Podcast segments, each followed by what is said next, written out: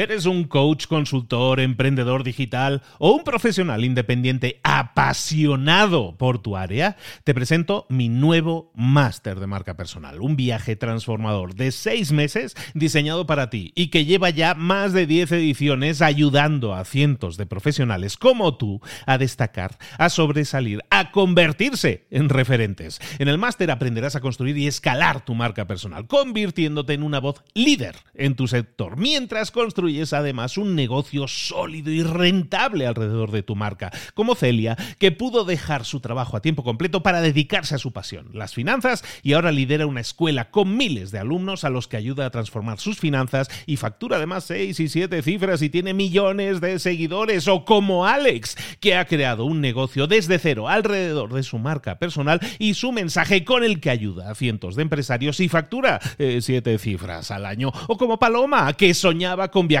por el mundo y que ahora vive como nómada digital con cientos de miles de seguidores y más de 17.000 alumnos. Gracias al máster, su sueño pasó de ser una idea a una realidad rentable y reconocida.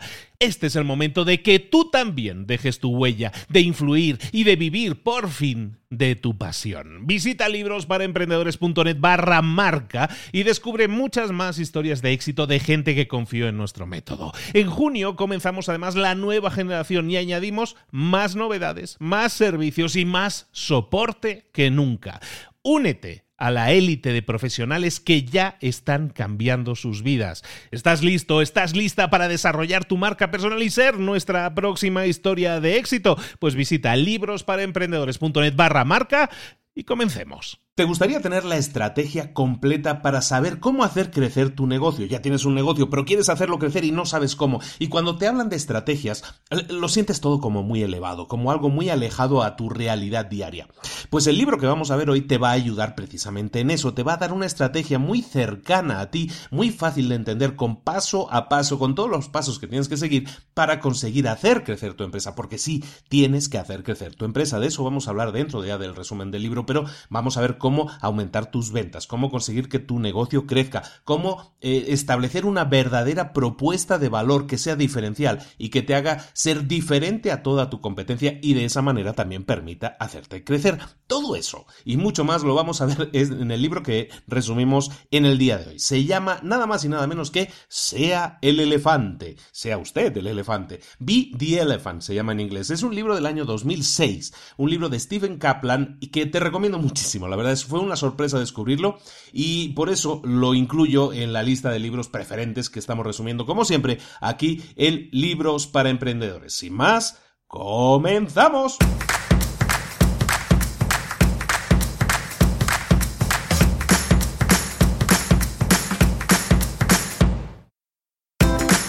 Bienvenidos al podcast Libros para Emprendedores para alcanzar el éxito en cualquier negocio que quieras emprender, debes formarte, debes estudiar, aprender para emprender. Y para ello, no hay nada mejor que un libro. En el podcast Libros para Emprendedores te ayudamos de tres maneras. Primero, seleccionando los mejores libros del mercado para ayudarte a emprender, a mejorar en tu emprendimiento. Segundo, te ofrecemos gratis un resumen de los puntos más valiosos explicados en cada libro. Y tercero, te damos finalmente pasos a seguir para poner en práctica todas esas lecciones aprendidas y así poder acortar tu camino hacia el éxito ya sea marketing, ventas, liderazgo, emprendimientos, mentalización, eh, vamos a analizar lo mejor de lo mejor, de los mejores libros del mercado y te lo vamos a dar todo bien masticadito y listo para ser aplicado. Soy Luis Ramos, empresario y emprendedor, y voy a acompañarte, si me lo permites, en este camino. Sin más, comenzamos. Muy a todos, bienvenidos un día más a Libros para Emprendedores. Por cierto, y una disculpa, yo sé que lo primero que tengo que hacer es disculparme porque ya hace varias semanas, de hecho dos semanas completas que no se ha publicado resumen. Bueno, para los que no lo estén escuchando, digamos que no lo sigan al día, ni se van a dar cuenta. Pero para los que no siguen al día, me han llegado mensajes, estás bien, todo bien. Pues mira, un poco de todo. Y, quería primero pedir disculpas porque sí estoy fallando en cuanto a la programación, pero a veces es mejor dar dos pasos atrás para luego dar diez pasos hacia adelante, incluso más rápido y en parte tiene que ver con eso. He estado replanteando, eh, mira, la verdad he estado un poco cansado, entonces me ha venido muy bien el descanso, he estado golpeadísimo también de la voz, entonces me ha venido muy bien el descanso y también me ha venido muy bien el descanso para reflexionar, para ver hacia dónde quería seguir llevando el podcast. El podcast es un podcast de éxito, me escucha mucha gente y eso muchas veces es una responsabilidad, es un peso, es una carga y, a veces hay que saber manejarlo. Y entonces el, el crecimiento que ha tenido probablemente yo no lo esté manejando correctamente, seguro que no, todo es muy mejorable pero sí quiero mejorarlo. Y hay cosas que yo he ido diciendo que quería hacer y no estoy haciendo y quiero hacerlas, y entre ellas aumentar la periodicidad del, podcast. Hay muchas cosas que quiero hacer. Entonces estas semanas, estos días me han servido para reflexionar un poco sobre eso. Y, te pido una disculpa si eso para ti pues te ha roto el ritmo o porque tú ya tenías esa costumbre de escuchar ciertas cosas. Bueno, espero que no, que espero no haberte perdido y que sigas ahí esperando nuevos capítulos porque vienen muchos y espero que muy buenos capítulos cosas que vienen. Pues mira, eh, la idea es aumentar la periodicidad del, del podcast. Ahora estamos más o menos en la periodicidad, periodicidad era todos los lunes. Es el, el, acuerdo tácito, tácito, que teníamos era de todos los lunes podcast, ¿no? Eh, eso va a cambiar. La idea ahora es que cada cinco días haya podcast. Esa por lo menos es mi intención. Como siempre, pues eh, yo no me dedico solo a esto. De hecho, esto es un, proyecto lateral que yo tengo, ¿no? El, protagonismo se lo llevan otras cosas, otras atenciones. Entonces yo siempre estoy intentando eh, batallar para conseguir el mayor tiempo posible para dedicarle. Estoy en eso, creo que lo estoy consiguiendo. Y por eso creo que puedo decir que de ahora en adelante, cada cinco, cada seis días, más o menos esa va a ser la, dependiendo del mes, esa va a ser la programación que yo pretendo que tenga el podcast. Con lo cual, pasaremos de tener una media de cuatro episodios al mes, pasaremos a tener probablemente cinco o hasta seis episodios, depende del mes, ¿no? Entonces, eso es interesante y eso está bien, espero que, que sea una buena noticia para todos, pero también Deciros que estoy trabajando en varias otras cosas, ¿no? Como sabéis, yo tengo el Instituto de Emprendedores, que es una plataforma de educación para emprendedores en, las que, en la que explico un plan eh, de, cómo crear una empresa, cómo tener una idea de negocio y cómo llevarla a la práctica y crear una empresa que sea autosustentable. En ese sentido, estoy trabajando muchísimo en eso, la gente lo sabe y, y en breve también te voy a comentar cosas que te pueden interesar de todo lo que se está haciendo ahí, que es mucho y creo que muy bueno. Pero, además de eso, que también estoy trabajando, hay algo muy importante y es que Em, lo comento muchas veces también, pero nunca lo comparto y creo que va siendo hora y a ver qué os parece la idea. La idea es la siguiente, yo recibo, como, como comentaba, muchos correos electrónicos, muchos mensajes privados a través de las distintas redes sociales, incluso comentarios en público, en los que la gente básicamente me pregunta cosas porque tiene dudas, porque tiene problemas, porque tiene bloqueos y yo las he ido contestando como buenamente he podido. Hay un tema interesante ahí y es que muchas veces respondo lo mismo, no muchas veces, muchísimas veces siempre respondo lo mismo. Es el mismo tipo de, de respuestas a una serie de preguntas que también son similares casi siempre. Entonces lo que vamos a hacer también es mi intención que sea semanal, vamos a ver si lo conseguimos, o también depende del volumen o del interés de las preguntas. Ahora sí, lo que vamos a hacer es, no me gustaría llamarlo consultorio, pero es la única palabra que creo que lo define completamente lo que vamos a hacer es una mini sesión de preguntas y respuestas. Como no lo vamos a hacer en directo, lo que voy a hacer es recopilar las preguntas interesantes de la semana y las voy a ir respondiendo eh, como buenamente pueda y siempre que yo pueda aportar algo de valor. Si no puedo aportar nada adicional, pues la verdad mejor no me, mejor me callo, ¿no? O sea, no voy a hablar de lo que no sé, no voy a recomendar lo que no conozco y no voy a aconsejar lo que yo no haría. ¿De acuerdo? Entonces esa es la idea, ¿no? También semanalmente, creo que va a ser semanalmente, vamos a hacer un... No va a ser un podcast, eh, pero ahí tengo la duda, pero probablemente lo publique también dentro, dentro de la cadena del podcast que mm, en la versión audio, pero la idea es grabarlo en vídeo, va a ser dentro del canal de YouTube de Libros para Emprendedores, que hay muchísima gente, hay muchísimos seguidores. Lo que vamos a hacer entonces a partir de probablemente entre esta semana y la, próxima, estamos acabando, como es vídeo, pues es como un poco más complejo todo y,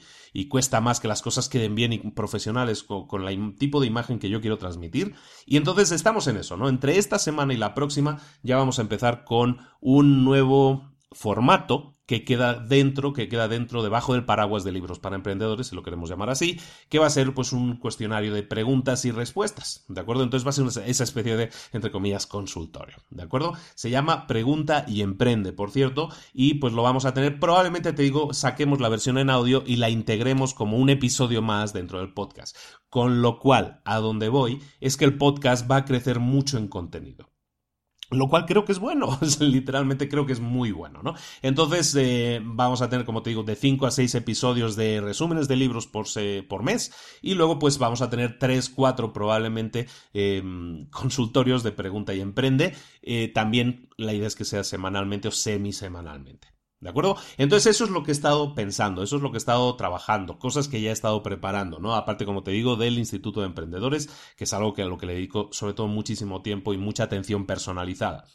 Todo eso es en lo que estoy trabajando y pues eh, y es parte del que yo me haya decidido a hacer una pausa y como te decía antes, ¿no? A veces es mejor pararse, recobrar el, aliento y, y entonces acelerar un poco más y emprender esa esa batalla, ¿no? Esa carrera para, pues, para batir tus propias metas, ¿no? Yo me acabo de definir unas metas, espero conseguirlas. Como siempre digo, si no las consigues o las consigues, lo, bueno es que lo hayas intentado, ¿no? Nunca sabe uno si va a conseguir sus metas o no. Lo importante es ponerse en marcha, pasar a la acción, dar el primer paso y después el siguiente, ¿no? O sea, intentar llegar, por lo menos. Eh, llegues o no llegues, seguramente estarás mucho más cerca. Mira, muchas veces te defines metas y los tiempos no se cumplen. Em, pero eso no quiere decir que no vayas a cumplir tus metas. Las cosas cambian, el, ser emprendedor, el tener negocios, el moverse en el tema del mundo de los negocios, implica que tienes que tener flexibilidad y eso es algo que intento también demostrar como en mi día a día, ¿no? Ahora sí, me he enrollado mucho, pero sí, como hacía ya unos días en que no estábamos juntos, he creído oportuno hacer esta pausa aquí dentro del, del capítulo, del episodio, para comentar esto, ¿no? Para los que Luego, hay mucha gente, mucho hater, ¿eh? que la gente se queja, es que no empezó el resumen, tienes que pasar, he perdido 10 minutos de mi vida escuchando este tipo, no sé qué. Bueno, pues lo siento si los has perdido, probablemente tendrías que irte a otro, a otro podcast que sea más impersonal, porque este sí pretendo siempre darle mi toque personal. Ahora sí, vamos a empezar a hablar del libro de esta semana, o bueno, de este día. El libro se llama Be Elephant, es un libro publicado en el año 2006 por el señor Steve Kaplan. Steve Kaplan es un, un señor que, es un especialista en, empresas de marketing. Él creó una empresa, ojo al, dato, no, cualquier empresa, él tenía una empresa, logró hacer crecer una empresa de 1.300 trabajadores. Ahí es nada, en marketing eso es un animal. Y bueno, esa empresa la vendió, luego pasó a ser CEO de, de una de las divisiones de la empresa que les había comprado. Bueno, un tipo que ha sido muy exitoso en los negocios que también se dedica a dar charlas y que, mm, y que sobre todo es muy conocido por dos libros que, que han sido pues prácticamente número uno en el, en el New York Times, en la lista de ventas del New New York Times, que no es garantía de nada, pero normalmente los libros que están ahí bien posicionados tienen algo interesante que aportar, ¿no? Y este señor Steve Kaplan, sí te puedo decir una cosa, este libro yo lo desconocía, lo encontré en un viaje a Estados Unidos, lo encontré, pues ves que los que somos ratones de biblioteca, luego vemos una librería y vamos corriendo para allá, ¿no? Igual que mi esposa va, puede ir a ver ropa, yo puedo ir a ver libros. Y entrando en una librería que se llama Barnes Noble, muy bonita, muy agradable, que siempre recomiendo, pues entrando en Barnes Noble encontré este libro y lo compré y encontré el libro, se llama Sea el elefante, y, es un libro muy interesante, está muy bien escrito. Eh, este, este señor sabe escribir eh, libros de negocios Creo que es uno de los mejores libros en cuanto a forma, en cuanto a formato. Es muy cercano, es muy informativo y está orientado a que tú tengas la mejor experiencia posible a la hora de poner en práctica lo que la persona, en este caso el autor, te está diciendo. ¿De acuerdo? Él tiene su fórmula para hacer crecer los negocios, que es lo que vamos a ver aquí. Y básicamente yo te lo recomendaría mucho. Se llama Sea el elefante en la versión española o Be the Elephant. Es un libro. Eh, vas a encontrar dos libros que se llaman muy parecido, también del mismo autor, tiene un libro que escribió un año antes que se llama Back the Elephant, que la traducción vendría a ser algo así como Pon el elefante en la bolsa. Y ese libro probablemente también lo veamos. No lo he leído, pero me atrae mucho por la sinopsis. Y, conociendo al autor eh, como escribe, me gustaría mucho que lo revisáramos algún día. Back the Elephant trata sobre cómo conseguir clientes que marquen la diferencia para tu empresa. Y este Be the Elephant significa, eh, viene, está enfocado en hacer crecer tu empresa. ¿Por qué es importante hacer crecer tu empresa? Porque de ahí va a venir em, pues los mejores resultados para ella, pero también por una razón muy importante, y es porque cuando tú tienes una empresa, si no te preocupas en hacerla crecer, entonces es muy probable que lo que vaya a hacer es decrecer, vaya a menguar. Si tú no te ocupas de que tu empresa esté creciendo constantemente, tu empresa probablemente vaya a fracasar mucho antes de lo que tú tienes eh, pensado. ¿Por qué? Porque cuando la gente llega a esa, llamémosle de nuevo, es una palabra ya muy usada, pero área de confort, en la que se encuentra una empresa que le va más o menos bien, entonces, las áreas de confort normalmente nos llevan a, a, relajarnos y cuando estamos relajados no estamos alerta y cuando no estamos alerta podemos perder oportunidades o podemos no ver cosas que están sucediendo porque estamos demasiado relajados. Y eso pueden ser problemas que se nos pasen, eh, oportunidades también que se nos pasen y todo eso afecta en corto, medio y largo plazo a la durabilidad o a la estabilidad de una empresa. Entonces, por eso es importante que nosotros, si queremos tener una empresa que perdure en el tiempo, nos preocupemos siempre de crecer, crecer y crecer, porque si no crecemos vamos a morir. Y es muy triste decirlo así, pero ese es uno de los grandes, eh, uno de los grandes temas en el tema del emprendimiento. Tenemos que estar creciendo constantemente, si no, nuestra empresa está destinada a morir. ¿De acuerdo? Entonces, basado en esa idea, si tú decides que sí quieres hacer crecer tu empresa, como espero que así sea, pues si tú decides que, eh, que tomas esa decisión de hacer crecer tu empresa, entonces lo que debes hacer no es simplemente, ya tomé la decisión, me voy a hacer crecer la empresa y ya. No, lo que tienes que hacer es diseñar un plan, un plan que te permita crecer la empresa de forma adecuada, que te permita enfocar esa energía, canalizar esa fuerza para conseguir los resultados deseados. ¿De acuerdo? Eso tiene mucho sentido, yo creo, ¿no? Bueno, entonces lo que vamos a hacer ahora es cómo ver cómo tenemos que analizar lo que necesitamos para dar soporte a ese crecimiento. El que nosotros queramos crecer, el que nosotros nos pongamos una meta de crecimiento, no significa que automáticamente lo vayamos a alcanzar. Tenemos que definir esa estrategia, ¿de acuerdo? Entonces lo que vamos a hablar ahora en el resumen del libro, esto es como una pequeña introducción a, al, punto, ¿no? A la sensación, a la situación en la que tú tienes que estar, ese punto A en el que estamos ahora, ¿no? Vamos a ver cómo llegar a nuestro punto B, que es tener una empresa que tenga un crecimiento sostenido. ¿De acuerdo? En el resumen del libro lo vamos a dividir en seis partes, si te parece. Entonces, la primera parte es que debemos construir los cimientos de esa empresa, de ese crecimiento de la empresa. ¿De acuerdo? Entonces, vamos a hablar de la primera parte que es así, construyamos los cimientos del crecimiento de nuestra empresa. Y para construir unos cimientos sólidos, como en cualquier empresa, como en cualquier casa, como en cualquiera que se dedique a la construcción, debería saber, unos buenos cimientos son la base de, una casa sólida. Y entonces, para tener una empresa sólida, que es nuestro caso, lo que nosotros tenemos que tener claros son los números. Y sé que a mucha gente le aburre esto, y siempre que lo digo, la gente me mira como con la cara medio de lado, ¿no? A nadie le gustan en realidad mucho los números, pero son la base de que cualquier emprendedor se convierta en un empresario exitoso. Pero los números reales, no los números, no las proyecciones de números de, ah, qué bonito sería cuando yo gane esto, entonces me pueda comprar esto y lo otro. No, sino los números reales siempre tienen que ser números basados en la realidad, en números recogidos de nuestra empresa, de datos reales que debemos analizar y extraer de, de, ahí tenemos desde donde tenemos que extraer las consecuencias, tomar decisiones de los números reales. Si nosotros no no estudiamos los números, no nos preocupan los números, siempre mm, vamos en plan, es que tengo el pálpito de que esto va a funcionar. Y no nos basamos en números, entonces ya no somos emprendedores, entonces somos apostadores, gente que va a hacer apuestas a Las Vegas, no somos emprendedores, un emprendedor tiene que dominar los números. Y no, no puedes eh, evitarlo, es absolutamente necesario y siempre voy a insistir mucho que debes conocer tus números. Y es importante entonces que a partir de ahí cuando nosotros estamos hablando de crecimiento nos centremos en dos puntos principales. Uno es aumentar incrementar los ingresos aumentar las ventas en este caso. ¿por qué? porque eso va a hacer que el flujo de ingresos sea mayor pero también tenemos que tener en cuenta nuestros costos porque nuestros costos van a incidir directamente en, en, las ganancias que vaya a tener la empresa, no en los ingresos, sino en las ganancias, porque las ganancias que tiene una empresa dependen de lo que tú ingreses, sí, sin duda, pero también de lo que tú te estés gastando. Si tú todo lo que ingresas te lo gastas, entonces no ganas nada, ¿de acuerdo? Entonces, todo eso es un juego de números. Cada vez que tú tengas que ponerte con la mentalidad de quiero hacer crecer la empresa, tienes que tener en cuenta cinco puntos. Los cinco puntos que tienes que tener en cuenta es que tienes que enfrentar las realidades de que las cosas pueden ir mal, enfrentar la realidad de que las cosas pueden ir mal. Eso es importantísimo. Golpes de realidad. Cuando tú eres, cuando tú te enfocas siempre en hacer, en hacer crecer la empresa, pero tienes en cuenta que las cosas pueden no salir como tú estás planeando, estás enfrentando la realidad de cara. Eso te puede ayudar a tomar mejores decisiones. El segundo punto, además de enfrentar la realidad de, de, de que las cosas pueden ir mal,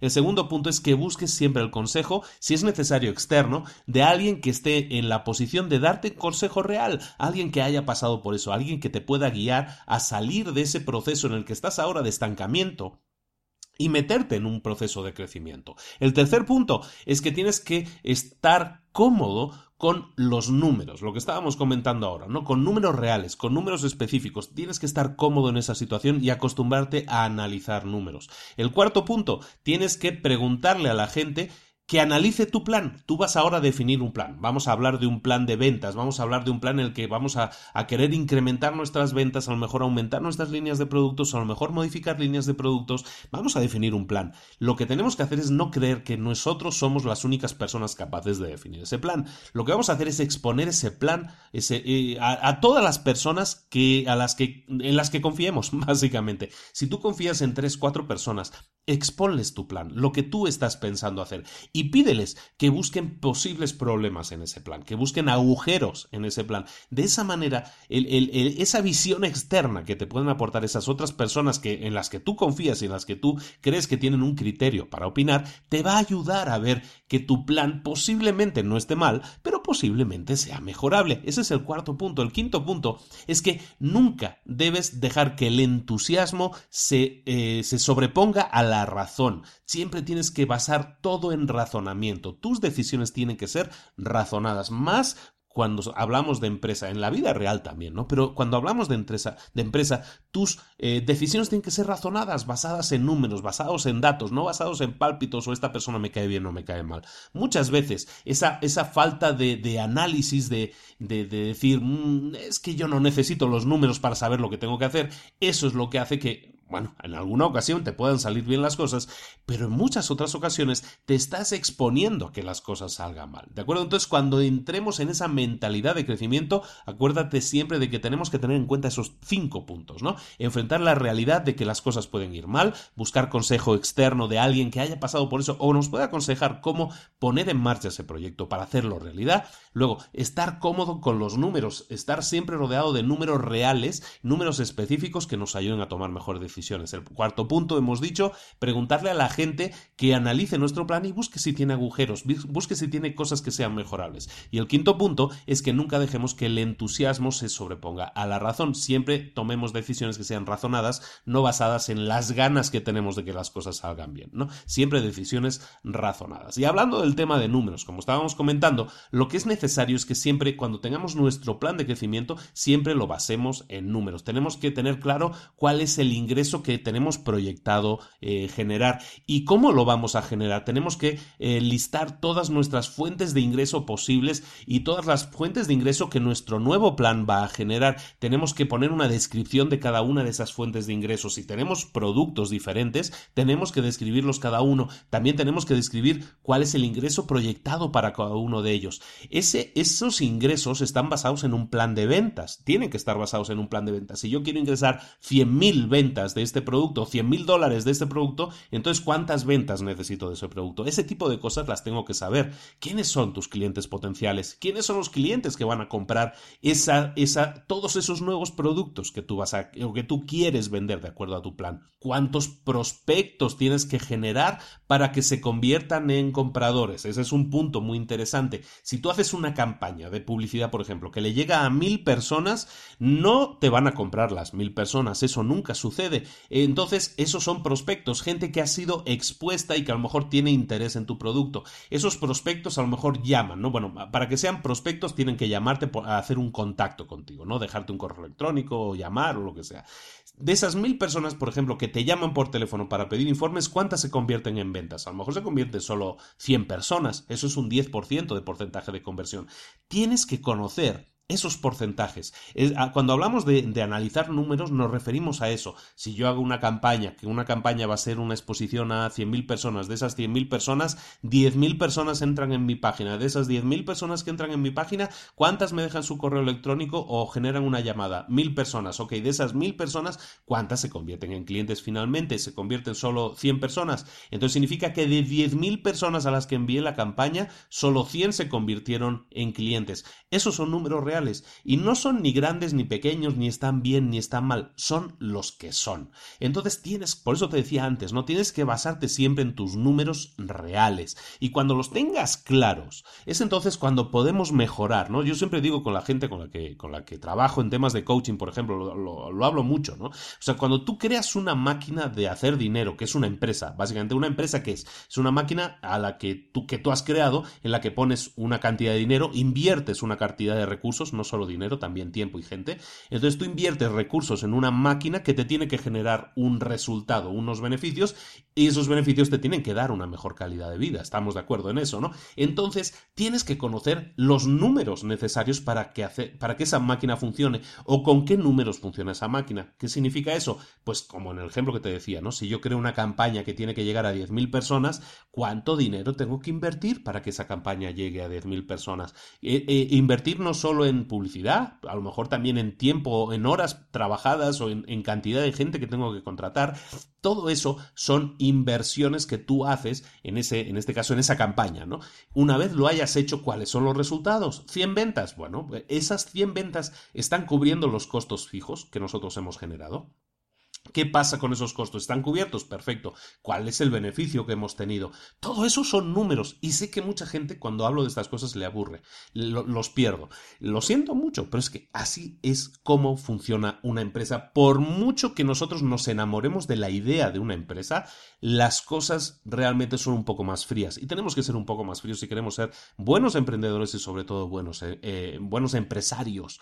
Y es que tenemos que tener claros nuestros números. Cuando los tenemos claro, claros, la empresa funciona. Y cuando una empresa funciona, es que está en disposición de hacerla crecer. Recuerda que lo que estamos hablando aquí hoy es de cómo hacer crecer una empresa. Si tú ya tienes claro el plan de ventas, de lo que estábamos hablando aquí, volviendo al resumen del libro, si yo tengo claro el plan de ventas y yo sé cuántos clientes potenciales tengo que contactar, sé cuántos prospectos tienen que convertirse en clientes, sé cuántas unidades tengo que vender, sé a qué precio tengo que vender esas unidades para alcanzar las metas que yo me he planteado en mi plan. Si yo sé todas esas cosas, entonces yo estoy en disposición de poner en marcha ese plan. Si no lo sé, si yo digo, va, pues voy a poner ahora mil dólares en publicidad y a ver qué pasa, eso no es un plan. Ahí no hay estrategia, ahí no hay nada. Eso no es la manera de enfocar las cosas. No digo que no te funcione una vez, pero si haces eso con constancia, eh, entonces verás que no es previsible lo que está sucediendo, porque unas veces te va a funcionar y otras veces no. Cuando lo haces de manera estratégica y conoces los números y conoces las metas y conoces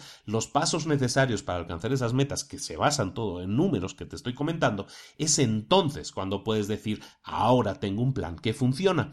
Cuando yo tengo ese plan que funciona, es entonces cuando yo puedo decir, vale, si yo meto mil dólares, voy a hacer 100 ventas. Perfecto. Eso significa que si meto entonces diez mil dólares, seguramente voy a hacer eh, mil ventas. Y si meto cien mil dólares, entonces voy a hacer diez mil ventas. ¿Por qué? Porque yo ya he estudiado mis números y sé que cuando yo invierto mil, de esos mil me generan una serie de prospectos, esos prospectos me generan una serie de ventas de una serie de productos.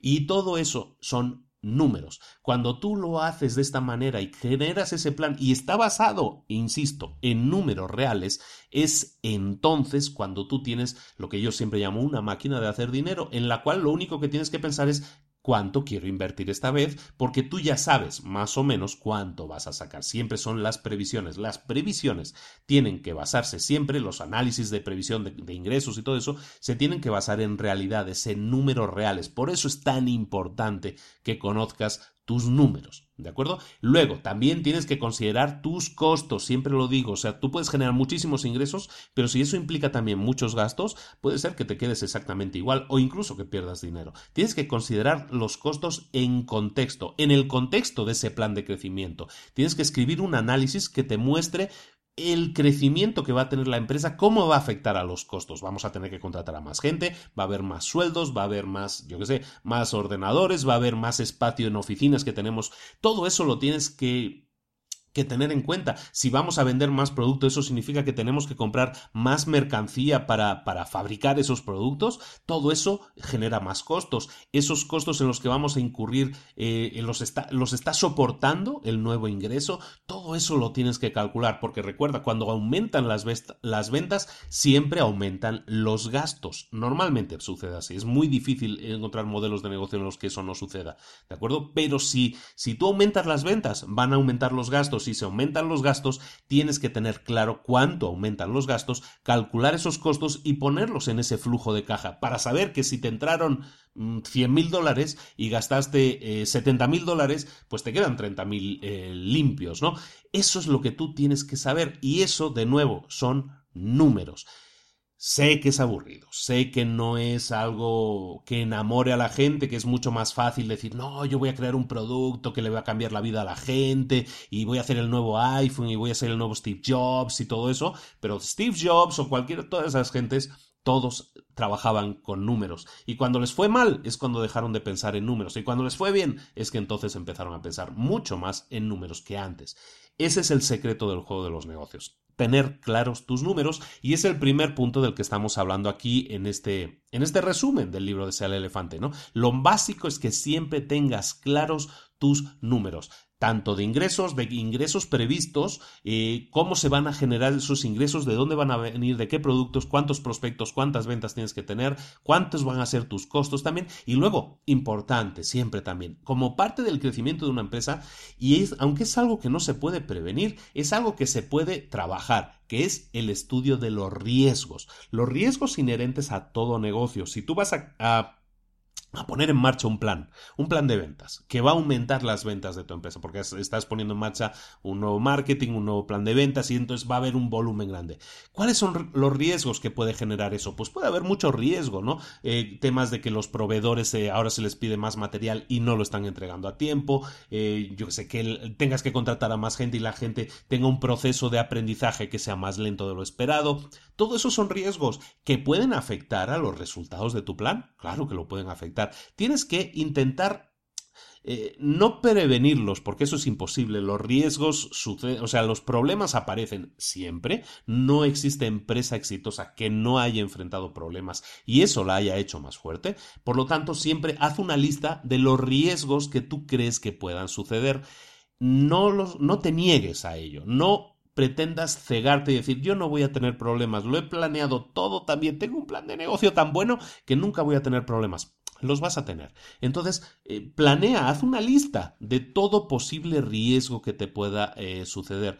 No solo aquellas cosas que tú crees que sean probables que sucedan, sino todas aquellas que incluso sean improbables. Decide cuáles son esos riesgos, escríbelos y evalúa si esos riesgos es es algo a lo que vamos a poder responder en su momento o no. E intenta no prevenirlos. Prevenirlos no, es una palabra que me guste, pero intenta ser consciente de que eso puede suceder. Cuando suceda, no, no lo digo por el plan de ah, cuando un riesgo se haga una realidad y aparezca el problema. No, no, no lo, lo que no buscamos es que alguien diga, ah, mira, ya te lo dije, ves, eso es algo que yo ya sabía que pasaría, ¿no? Así en plan súper pesimista, ¿no? No, no, no lo digo por eso. Al contrario, lo digo para que no nos agarre tan de sopetón para que ya haya habido una, un pensamiento dedicado a eso y pensar, mira, una vez comentamos que esto podría suceder, ha sucedido, bueno, pues ahora ya vemos que eso no era un riesgo eh, poco probable, sino que era un riesgo muy probable, vamos a actuar en consecuencia. La forma en que tú solucionas los problemas, la forma en que tú defines los riesgos y solucionas los problemas, mejor dicho, es la forma en la que tú defines cómo va a ser el crecimiento de tu empresa.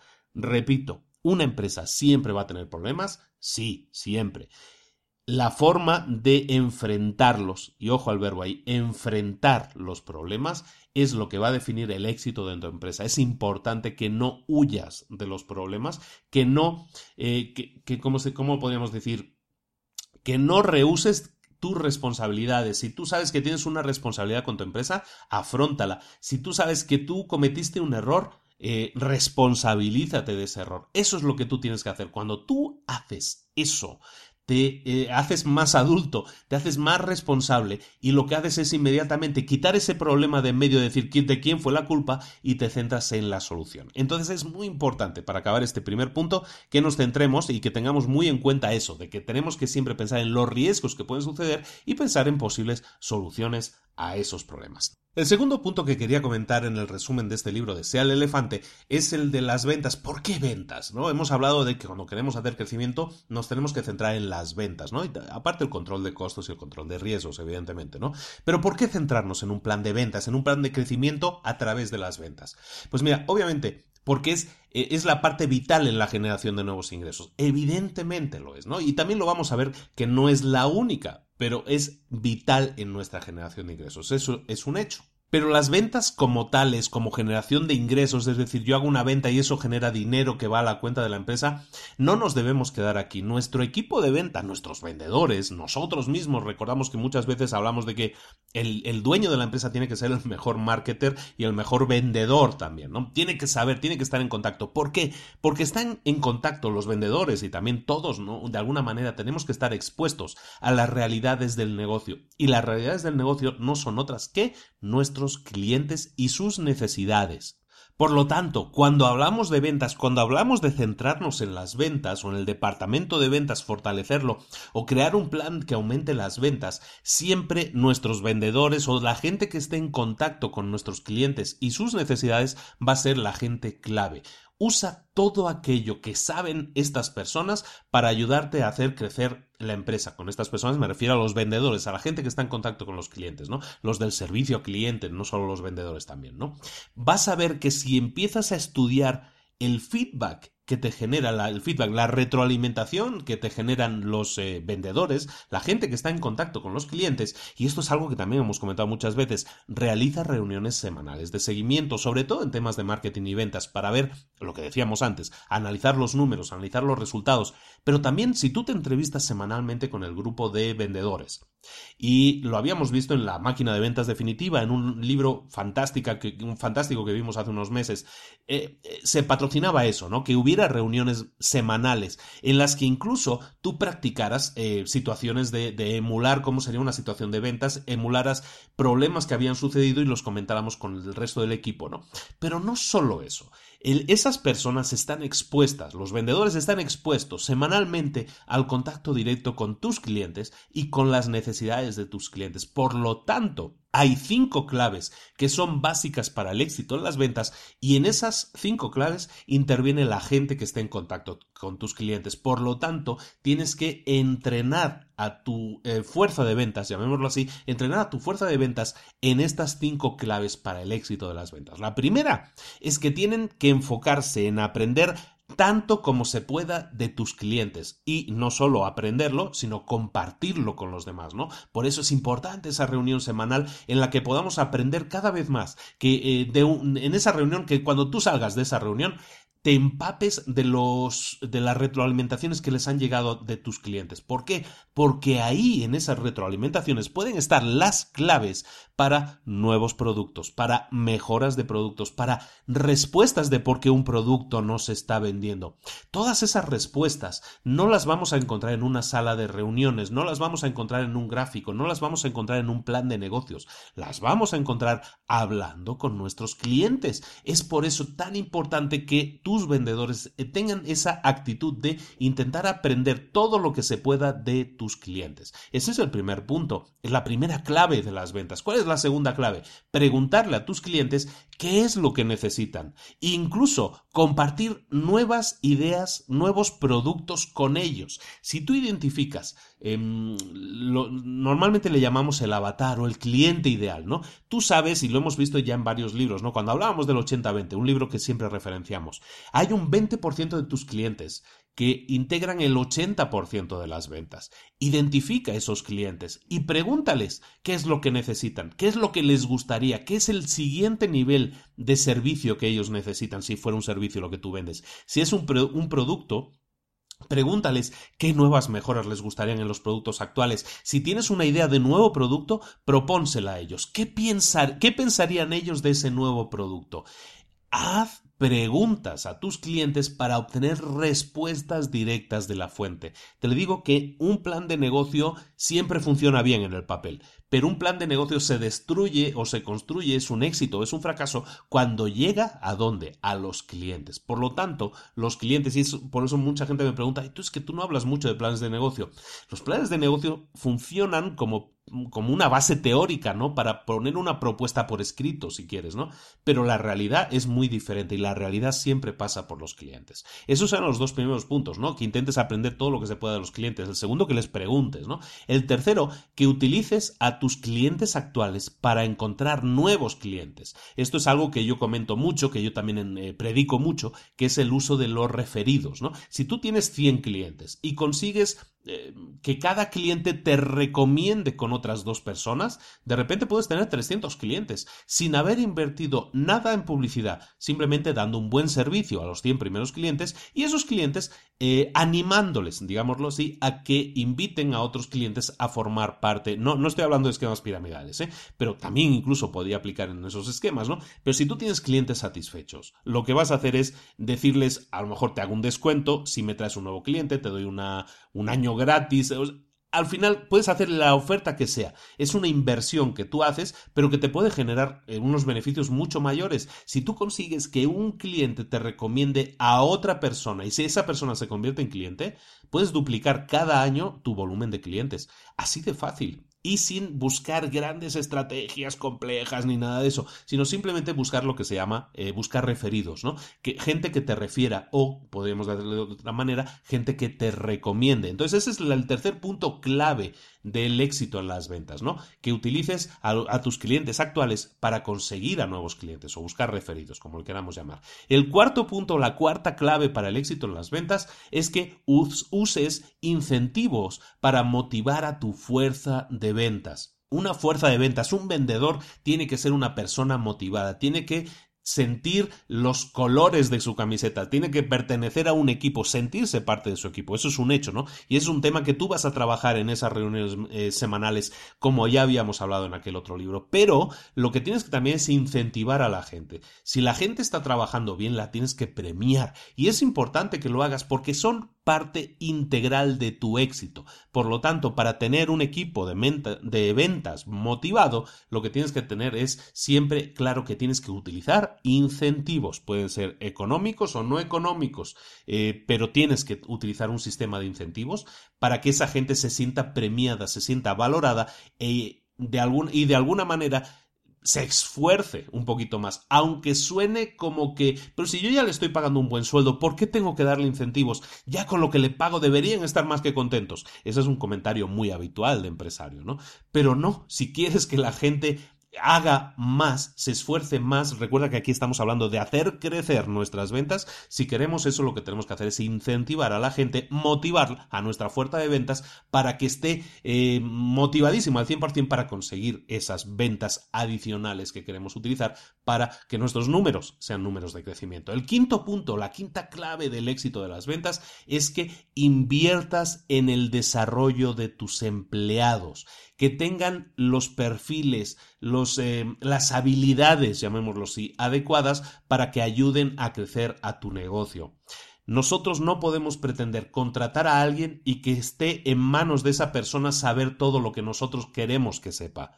Si nosotros contratamos a una persona porque tiene la actitud adecuada, las ganas, el carácter adecuado, eh, le gusta trabajar en equipo, tiene todo cualidades positivas, pero le falta algo, le falta un conocimiento, tiene que estar en tu mano. Si ese es un trabajador importante para ti, tienes que invertir en ese trabajador. Tienes que ayudarle a crecer, ayudarle a desarrollarse. Si hay un área en la que puede fortalecerse y eso va a redundar en beneficio para la empresa, invierte. Eso es una inversión y es importante que, se te meta en la cabeza eso, ¿no? Cuando tú quieres desarrollar a tus empleados, vas a tener, y relacionándolo con el punto anterior, ¿no? Que era utilizar incentivos para motivar a tu fuerza de ventas.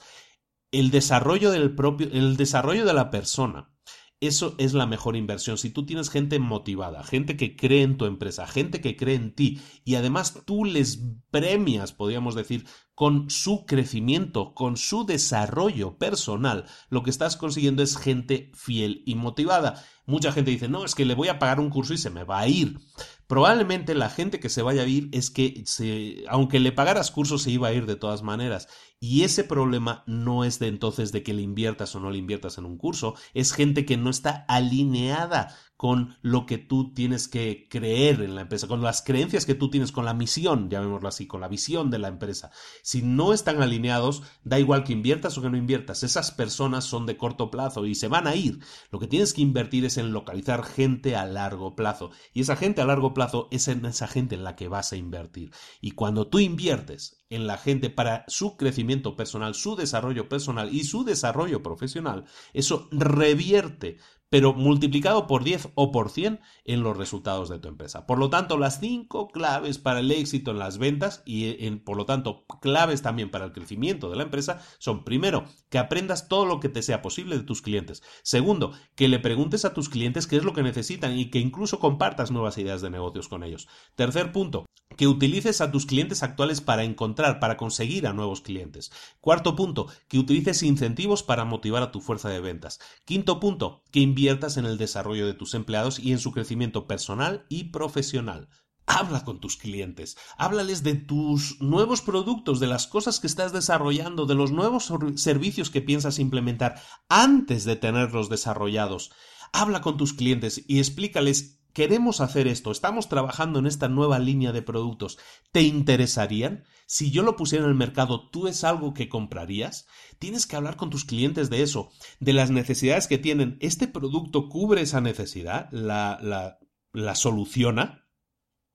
Si un cliente se entusiasma con tu nueva línea de productos, si un cliente se entusiasma con tu nuevo servicio que estás planificando construir, si incluso de alguna manera sientes que esa persona se compromete contigo porque a lo mejor compra por adelantado.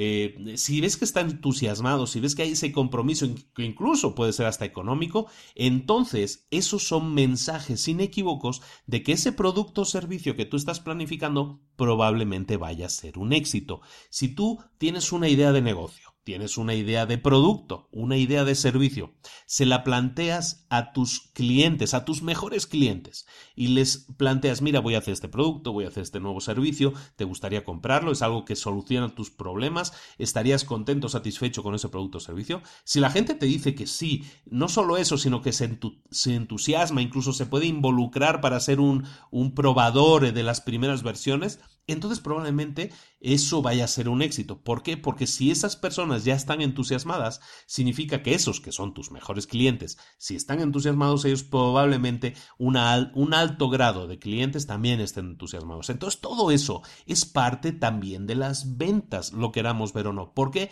Porque tiene que ver con el contacto que tenemos con nuestros clientes. Las empresas no pueden ser islas cerradas de las que no se sabe nada. Tienen que ser empresas cada vez más abiertas en las que tú puedas exponer tus productos, tus servicios, hacia dónde vas con la empresa y obtengas esa retroalimentación del cliente para que así puedas tener mejores resultados. ¿Por qué? Sencillamente porque vas pisando sobre seguro. ¿De acuerdo? Entonces ese era el segundo punto, el que por qué de las ventas, ¿no? ¿Por qué, ¿Por qué, nos tenemos que centrar en ventas y hemos visto esos cinco puntos que son importantísimos? El siguiente punto, y está muy relacionado con el anterior, es que tenemos que buscar vender más de lo que ya estamos vendiendo bien.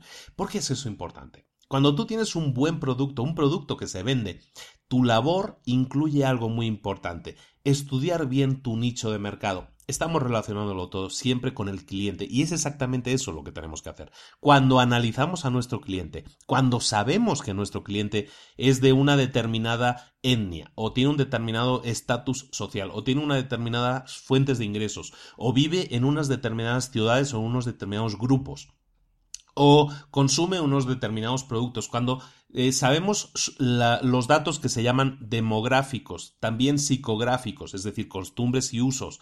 Y demografía es básicamente eh, desde edad hasta temas de, grupos sociales al que perteneces y estado, estado, civil, todas esas cosas. Cuando estudiamos también la geografía, ¿no? Son datos demográficos, geográficos y psicográficos. Cuando estudiamos ese esos tres grupos de datos, y eso lo podemos saber estudiando a nuestros clientes, no estamos pidiendo nada. Eh, nada raro, es decir, cuando tú sabes qué clientes son los que, los que más te compran una cosa, entonces lo que buscamos es estudiarlos bien. ¿Por qué es necesario?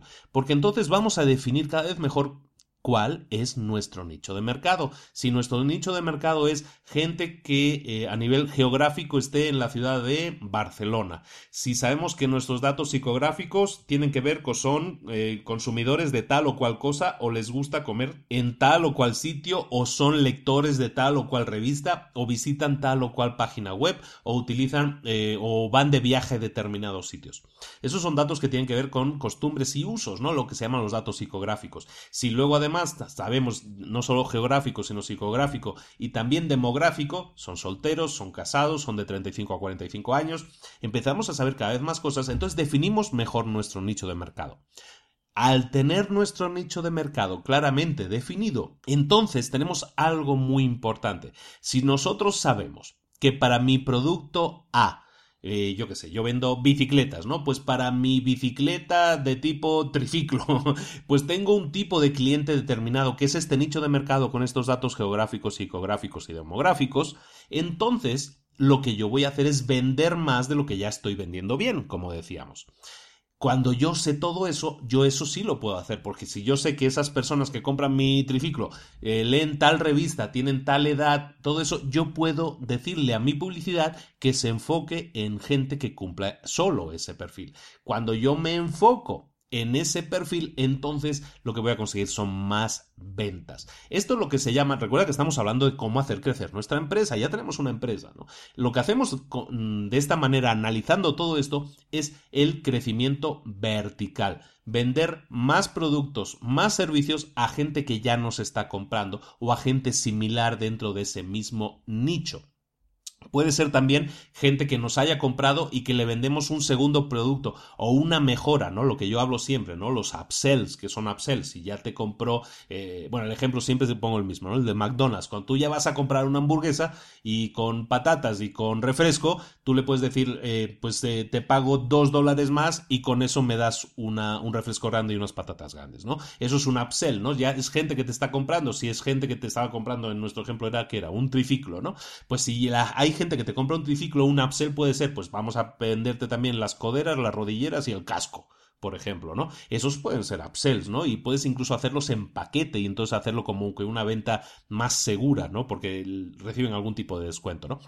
Eso es lo que se llama crecimiento vertical. Venderle más a nuestros clientes, a, nuestra tipología de clientes. Entonces, para eso tenemos que estudiar siempre, para cada producto concreto, para cada línea de productos concreta, tenemos que estudiar siempre datos demográficos, geográficos y psicográficos para tener bien definido ese nicho de mercado, esa tribu, como diría Seth Godin, a la que hacerle llegar más ofertas, a venderle más productos, venderle más servicios o venderle más lo mismo.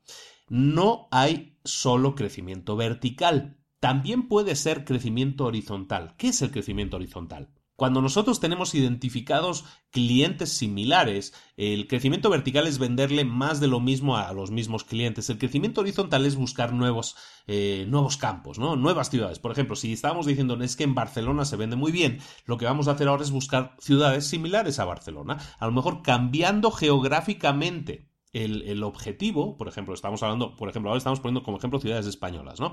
Pues estamos vendiendo en Barcelona muy bien. Bueno, pues vamos a buscar ciudades similares, pues Madrid, Valencia, Bilbao, a lo mejor, ¿no? Pues eh, ciudades a lo mejor de un tamaño mediano grande.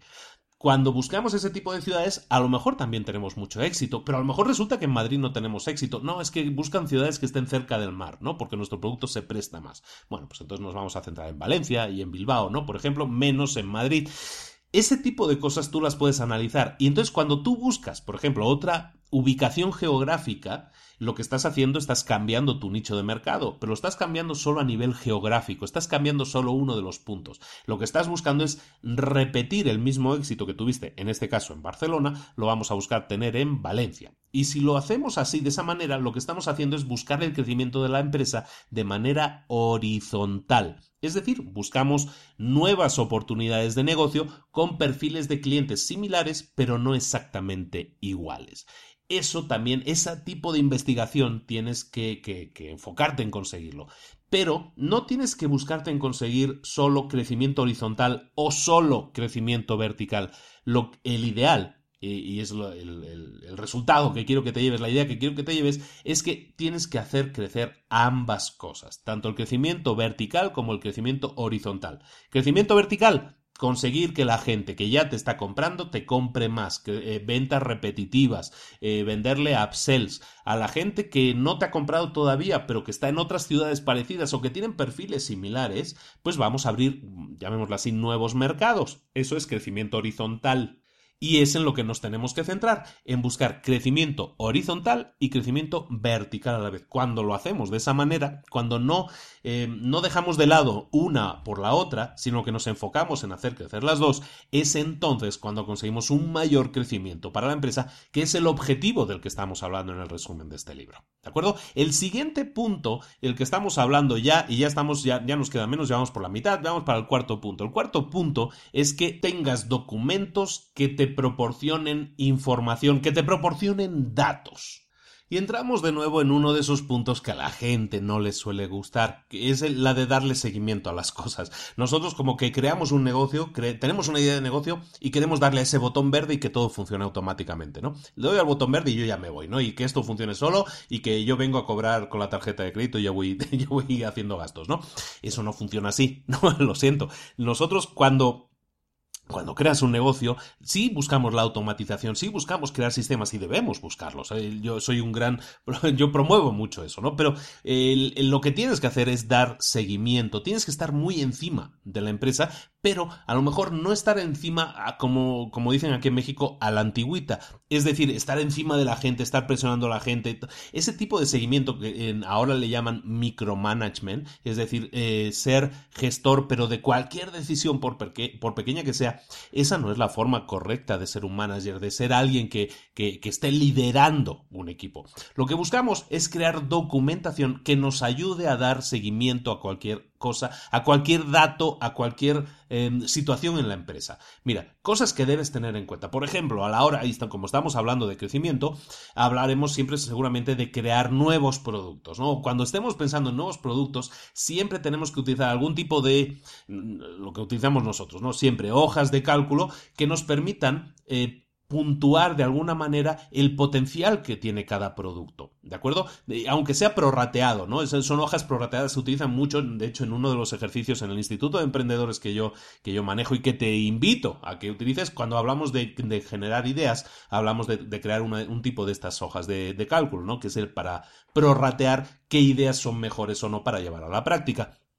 De hecho, aquí en este libro también te comentan eso, ¿no? Si tú quieres eh, hablar de un potencial, de un producto potencial, tienes que siempre puntuarlo de muchas formas. El atractivo que puede tener para el cliente, para eso es importante que tengas contacto con el cliente, ¿no? Pero tienes que puntuar, tengo esta idea de negocio, eh, esta idea de negocio puede ser atractiva para el cliente. ¿Qué impacto financiero va a tener en la empresa? ¿Qué impacto va a tener en la organización?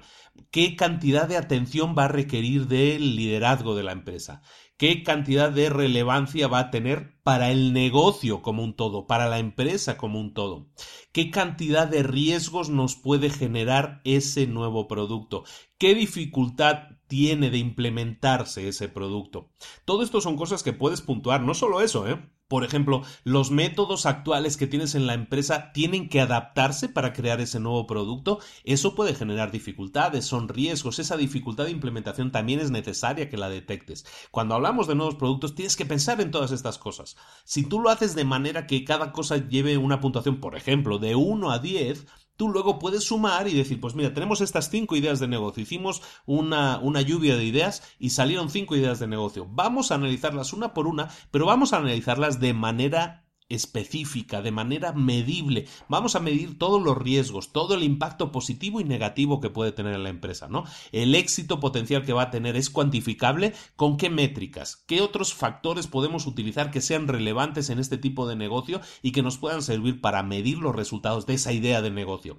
Si este análisis lo repites para cada posible nuevo producto que se te ocurra, para cada posible nueva oportunidad de negocio que aparezca, para cada nueva idea que se te ocurra, oportunidad, servicio, cosas que quieras crear, si las puntúas todas y les das una puntuación basada en el mismo ratio, basada en el mismo prorrateo, eso te va a ayudar muchísimo. Va a ser la mejor herramienta que vas a poder utilizar para saber cuál de esas opciones es la mejor. Y eso solo es un ejemplo de documentos que puedes hacer para analizar tus datos.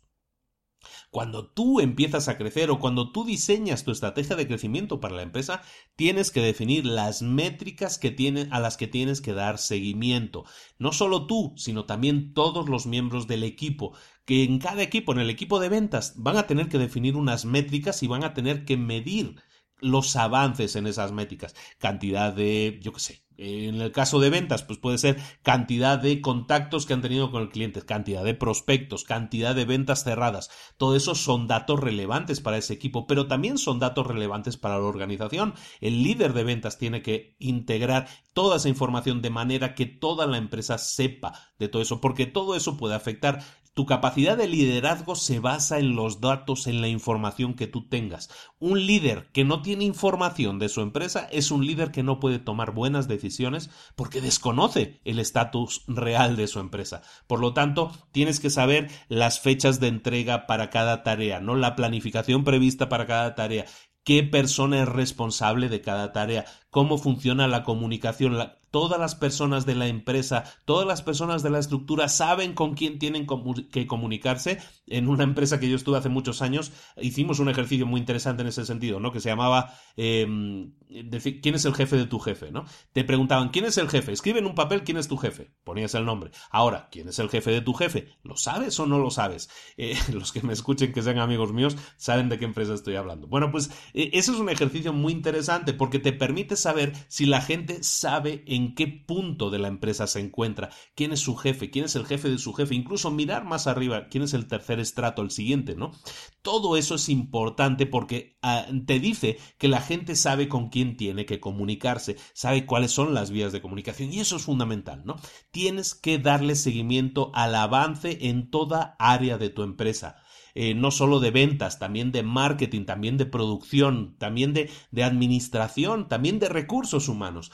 Todo eso son eh, áreas diferentes, que tienen liderazgos diferentes, que tienen metas también diferentes, pero que todas pertenecen, son piezas del mismo rompecabezas. Tienes que darle seguimiento a las metas y a las llamémosle em, las métricas que nos van a permitir saber si esas áreas están funcionando correctamente. Si nosotros establecemos unas métricas que digamos tengan que, que sean medibles, una métrica por definición es medible, evidentemente, pues si tú tienes métricas que te permiten saber si un área de una empresa funciona correctamente, entonces puedes saber si nos estamos desviando o no, si la empresa va bien o no, si, si necesitamos tomar una acción correctiva o no, si no tenemos datos, si no tenemos números, si no sabemos qué sucede en la empresa porque no sabemos cómo medirlo, entonces es imposible que podamos prever si la empresa va a dar un giro, si va a ir mal o si tenemos que cambiar de rumbo, hasta que sea probablemente demasiado tarde.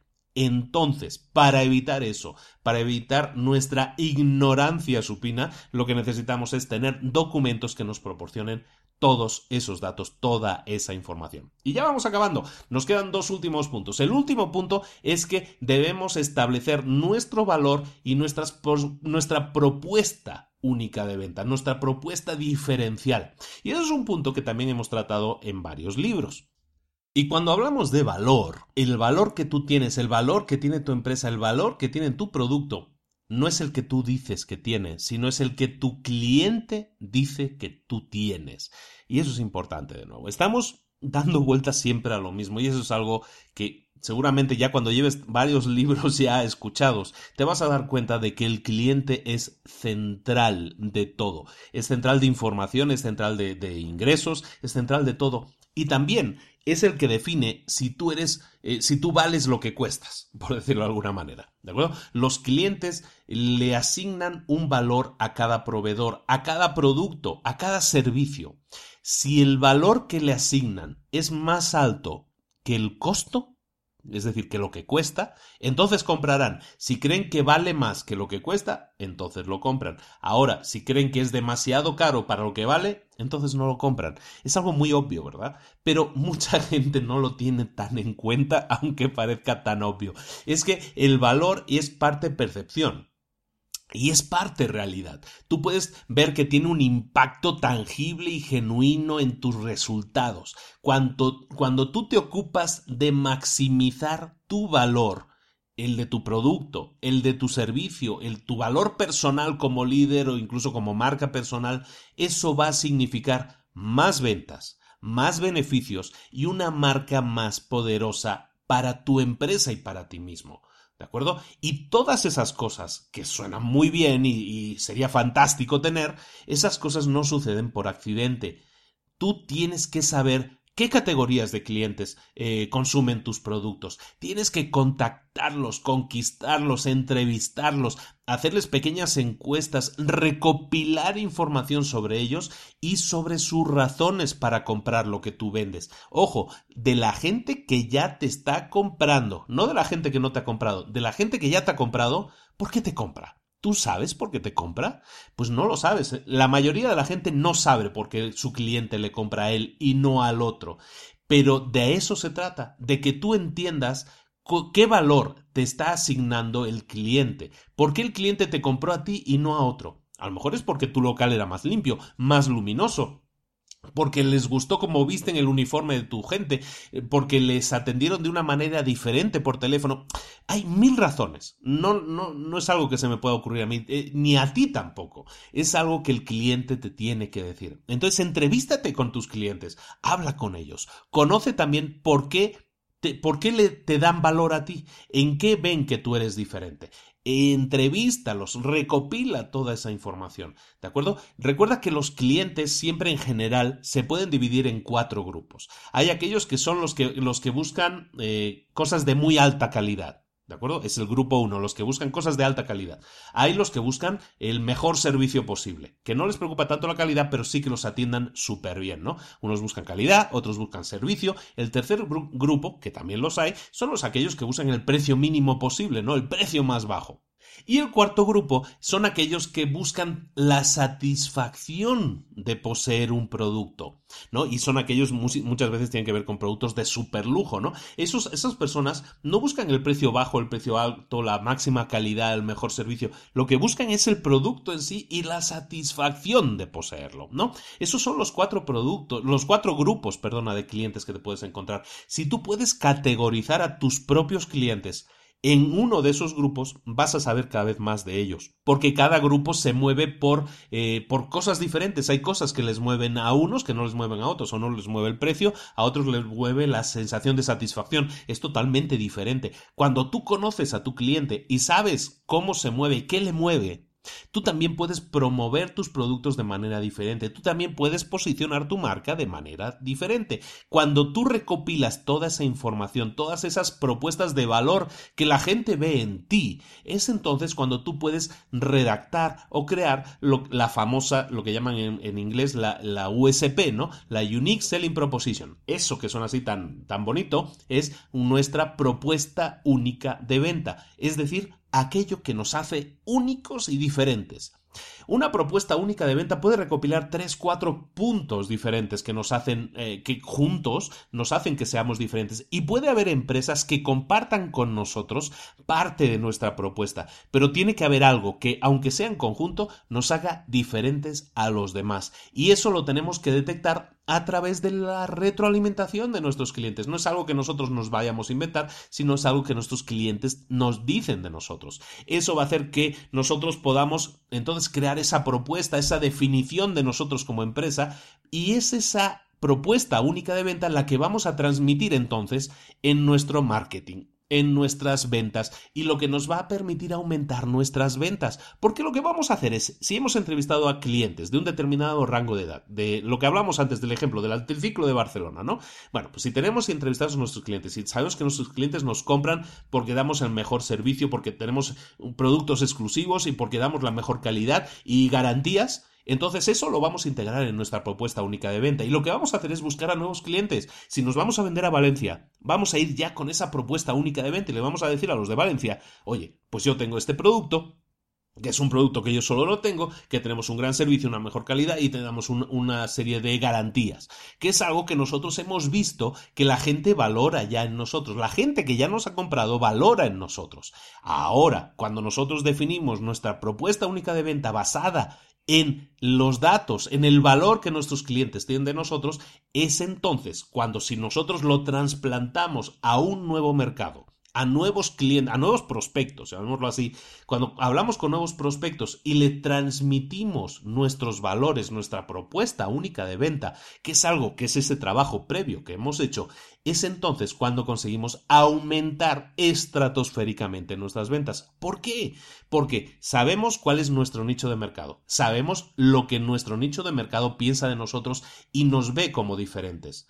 Y nosotros lo único que hacemos es ampliar con nuevos prospectos que cumplen el mismo perfil y les decimos esto es lo que la gente a lo que la gente les gusta de nosotros y la gente lo entiende. Y si la gente sintoniza contigo la gente te va a comprar. Esa es la forma de hacer que tu marca sea cada vez más poderosa. Ojo esto no es solo para la marca, esto también es para cualquier producto, cualquier servicio, si eres, tú solo y es tu marca personal, esa es la manera también de hacerlo. Esto sirve no solo para una empresa como un todo, sino sirve sobre todo para tus líneas de productos y servicios. Recuerda que estamos hablando de crecimiento, recuerda que hemos hablado en capítulos anteriores de... Mm, que a lo mejor teníamos que crear nuevas fuentes de ingresos, nuevos productos y servicios. Hemos hablado con nuestros clientes de nuevas propuestas de productos. Cuando las tenemos, entonces lo que vamos a hacer es crear una propuesta única de venta para cada uno de ellos. De esa manera es como nosotros podemos transmitir nuestros valores diferenciales también a nuestros productos, a nuestros servicios, a nuestra imagen de empresa e incluso a nuestra imagen personal y hacer explotar nuestras ventas y por tanto nuestros ingresos y si lo hacemos adecuadamente también nuestros beneficios. Acabamos ahora sí con el último punto que se llama errores fatales. Este lo vamos a hacer muy rápido.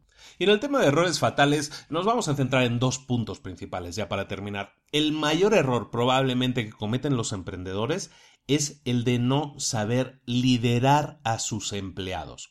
Y eso es el gran impedimento para que una empresa pueda crecer. Cuando tú eres emprendedor y estás tú solo y empiezas y eres a lo mejor tú y, dos amigos más, entonces no hay problema, porque todos hacen de todo. Pero eso no es liderar, todos hacen de todo, todos están sumando para, todos están remando en el mismo sentido. Pero cuando una empresa crece, cuando la estructura de una empresa crece, es eh, fatal que tú no sepas liderar a tus empleados, que tú no tengas, a lo mejor no, no, tienes esas habilidades porque nadie te las ha enseñado. Lamentablemente nuestro sistema educativo no va en ese sentido de liderazgo, ¿no? Pero lo que puedes hacer es aprender. Nadie nace enseñado, pero todos tenemos tiempo para aprender lo que nos, eh, lo que nos apetezca, básicamente. Por lo tanto, si ves que tu empresa va a crecer, tienes que enfocarte en habilidades de liderazgo. Si no tienes habilidades de liderazgo, apréndelas, porque si no, tu empresa nunca va a poder crecer. La efectividad de un líder, pues eh, pivota alrededor de cinco cualidades que tienes que ver si tienes. Estás la primera cualidad, Estás liderando con el ejemplo, estás dando ejemplo, la gente ve en ti un ejemplo a seguir. Esa es la primera cualidad de un líder efectivo. Tienes que liderar con tu ejemplo, ejemplificar, que no me salía la palabra. El segundo punto que tienes que tener en cuenta, la segunda, la segunda cualidad que tiene que tener un gran líder, es que las palabras que digas y las acciones que hagas deben ser consistentes. No se vale predicar una cosa y hacer lo contrario. Por lo tanto, si estamos hablando de respeto a los empleados, si estamos hablando, yo qué sé, de respeto, de hablar de tal o cual manera a los clientes, nosotros tenemos que eh, comportarnos de la misma manera. Yo no le puedo pedir a alguien que haga algo que yo no estoy dispuesto a hacer. Por lo tanto, lo que yo diga y lo que yo haga debe ser consistente debe ser eh, cohesivo, debe ser lo que yo digo y lo que hago deben ser la misma cosa. ¿De acuerdo? Eso es importantísimo para ser un líder efectivo. El tercer punto para ser un líder efectivo es que te preguntes si tus empleados vienen a ti con problemas, con temas, con preocupaciones, con cosas que han conseguido. Los empleados te ven a ti como alguien cercano. En resumen, eres un líder cercano para tus empleados. Los empleados sienten que tienen la confianza de poder hablar contigo de sus problemas, de sus éxitos y sus eh, consecuciones, de sus objetivos cumplidos. Si eso no sucede, probablemente tú estás levantando una barrera que impide que seas un buen líder. El cuarto punto para ser un buen líder es si das apoyo a las vidas de los empleados. Y esto es algo básico. La gente que trabaja para ti, acuérdate, no es que trabaje para ti, no son trabajadores. Empecemos por el principio, son gente. Y la gente tiene vidas. Y eso es algo que a veces olvidamos en las empresas. Los empleados son gente que tiene vidas. Y tiene vidas fuera del trabajo. Y tienen que tener vidas fuera del trabajo. Porque esa vida es lo que les enriquece, lo que les recarga la pila para que luego puedan trabajar eficientemente en tu empresa. Por lo tanto, tienes que dar apoyo a tus empleados para que sus vidas sean plenas, apoyar su vida, no su trabajo. Recuerda, su vida personal es tan o más importante que su vida profesional para ti como empresario. Entonces, apoya, dales todo el apoyo, todo el soporte posible a tus empleados en sus vidas personales. ¿De acuerdo? Ese es el cuarto punto. La quinta cualidad o el quinto punto que quería comentar contigo para ser un buen líder es que seas siempre positivo, que seas siempre energético, sobre todo cuando las cosas se pongan difíciles. Hemos hablado antes de que siempre va a haber problemas, aunque los eh, queramos prevenir, no los vamos a poder prevenir. Los problemas aparecen, eso es la vida. Bienvenido al mundo real. Cuando las cosas sucedan, cuando estemos en medio de la tormenta, tienes que mantenerte positivo, energético. De nuevo, y, ligándolo con el primer punto, con la primera cualidad, es que tienes que liderar con el ejemplo. Si el líder es positivo, energético, si le echa ganas a las cosas y es positivo, evidentemente eso da un ejemplo de cómo los demás tienen que comportarse. ¿De acuerdo? Entonces el punto, el error fatal que un emprendedor comete, como decíamos, es el de no ser un buen líder para sus empleados. Ese es el, gran punto que queríamos comentar aquí. El segundo punto que quería comentar, y con eso terminamos, es el de los procesos, el de crear procedimientos para tu negocio. El mayor error era el de no ser un buen líder. El segundo mayor error es el que no tengas un... Um, una forma de crear procesos que no tengas identificados, que tienes que crear procesos para aumentar la efectividad de tu empresa. ¿Qué es un proceso? Pues un proceso es definir aquellas cosas que se hacen normalmente para obtener un resultado, para obtener un fin. Cuando tú documentas todo, cuando tú generas procesos, cuando tú compras software que te ayuda a implementar procesos, a obtener resultados, previsibles, es entonces cuando tú puedes aumentar la efectividad de tu empresa, de tus procesos y de tu personal. Cuando tú te enfocas en procesos que funcionan, en definir procesos para tu empresa, es entonces cuando creas un mapa a seguir para todos los empleados, para todas las formas de trabajar, para todas las formas de comunicarse, para todos los objetivos a alcanzar en tu empresa y también incluso para el crecimiento personal que hemos dicho, para el desarrollo profesional de cada uno. Para todo eso tenemos que definir un, proceso, un camino, un mapa, un paso a seguir. La gente tiene que tener una lista de las acciones que normalmente se hacen para obtener un resultado y de esa manera ser efectivos, lo más efectivos posibles. Hablábamos durante el resumen de que lo que buscamos siempre es prever de alguna manera, ¿no? Hacer previsiones, proyecciones a futuro.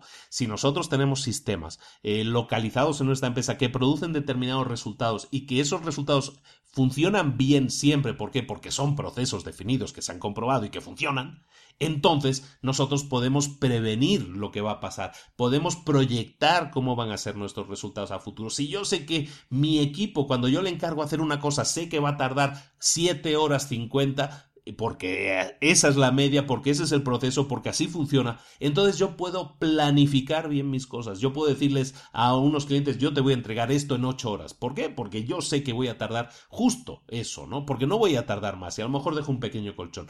Pero eso es lo único que a mí me permite prevenir, saber lo que va a suceder. ¿Por qué? Porque ya estoy creando sistemas que hacen que mis procesos sean predecibles. Crear esa cultura organizacional en la que la gente pueda crecer pueda desarrollarse, en la que exista un flujo de crecimiento, un camino a seguir también para ellos, eso da tranquilidad a la gente, eso da estabilidad a la empresa y eso permite, por lo tanto, y acabamos con eso, que una empresa pueda crecer, que eso es lo que buscamos con el resumen de este libro. Que te queda claro que para crecer, por lo tanto, una de las grandes claves es ser un buen líder, sin duda, pero también tener muy presente a tu cliente. En el grupo de retos para emprendedores, por cierto, de Facebook, en este mes, uno de los el reto de este mes es precisamente eso, ¿no? Que hablemos con la gente, que hablemos con la gente de sus problemas, de ver cómo podemos buscar soluciones. De ahí es de donde salen las ideas de negocio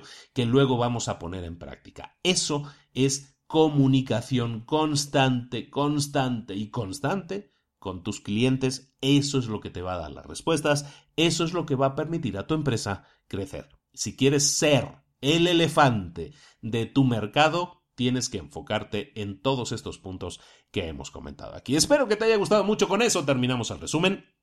Muchísimas gracias por tu atención de nuevo, muchísimas gracias por tu paciencia. Si has estado esperando, me consta que algunos sí están como ya nerviosos. ¿Qué pasa? ¿Qué pasa? ¿Ya no vas a hacer más?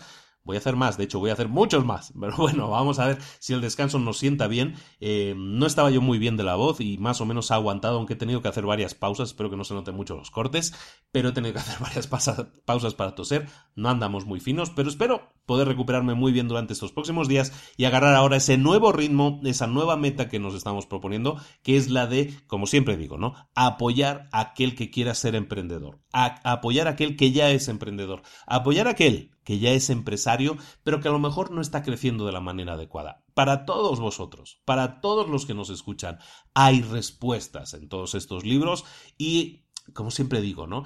Esto es un libro, esto es teoría, esto son ideas. Las ideas están muy bien, los libros están muy bien, todo esto está muy bien, el, el podcast está muy bien.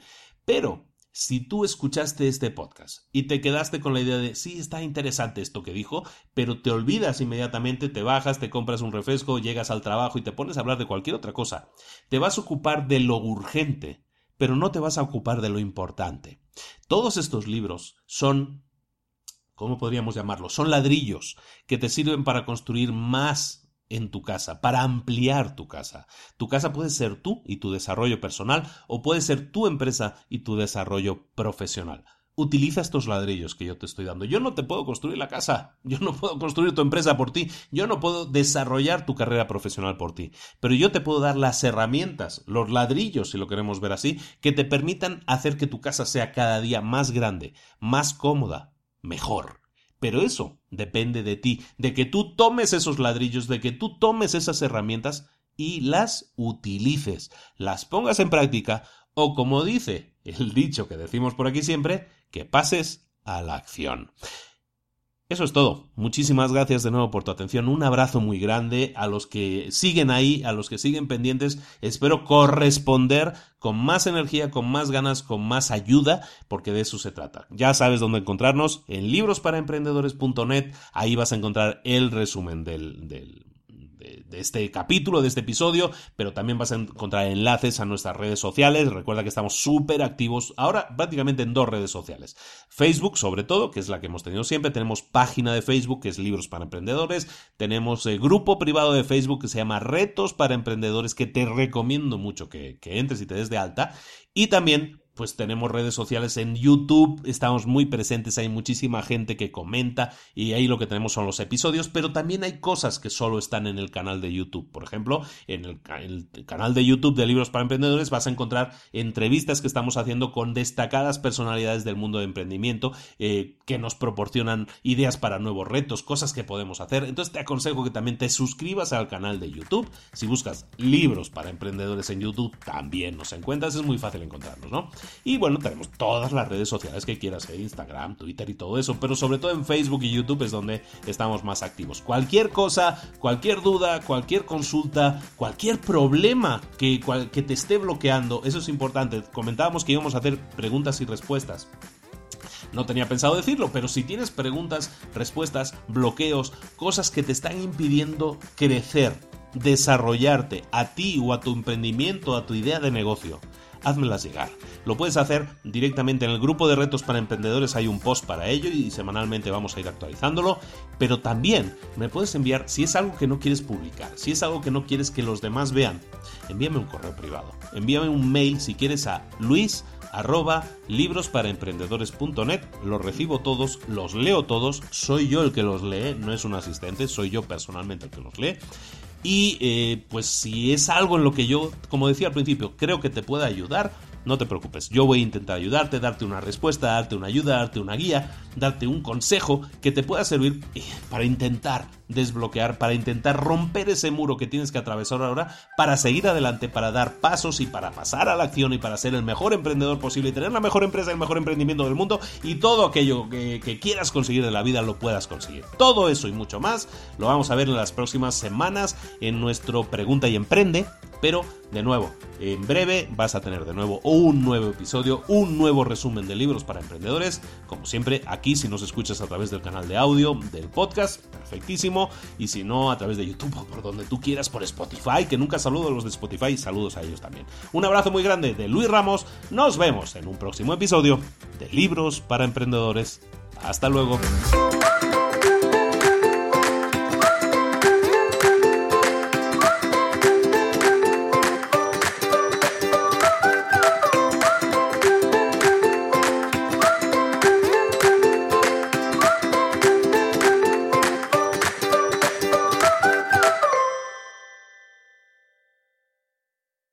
¿Eres un coach, consultor, emprendedor digital o un profesional independiente apasionado por tu área? Te presento mi nuevo máster de marca personal, un viaje transformador de seis meses diseñado para ti y que lleva ya más de 10 ediciones ayudando a cientos de profesionales como tú a destacar, a sobresalir, a convertirse en referentes. En el máster aprenderás a construir y escalar tu marca personal, convirtiéndote en una voz líder en tu sector, mientras construyes construyes además un negocio sólido y rentable alrededor de tu marca, como Celia, que pudo dejar su trabajo a tiempo completo para dedicarse a su pasión, las finanzas, y ahora lidera una escuela con miles de alumnos a los que ayuda a transformar sus finanzas y factura además seis y siete cifras y tiene millones de seguidores, o como Alex, que ha creado un negocio desde cero alrededor de su marca personal y su mensaje con el que ayuda a cientos de empresarios y factura eh, siete cifras al año, o como Paloma, que soñaba con viajar por el mundo y que ahora vive como nómada digital con cientos de miles de seguidores y más de 17.000 alumnos. Gracias al máster, su sueño pasó de ser una idea a una realidad rentable y reconocida. Este es el momento de que tú también dejes tu huella, de influir y de vivir por fin de tu pasión. Visita librosparaemprendedores.net barra marca y descubre muchas más historias de éxito de gente que confió en nuestro método. En junio comenzamos además la nueva generación y añadimos más novedades, más servicios y más soporte que nunca. Únete a la élite de profesionales que ya están cambiando sus vidas. ¿Estás listo? ¿Estás lista para desarrollar tu marca personal y ser nuestra próxima historia de éxito? Pues visita librosparaemprendedores.net barra marca y comencemos.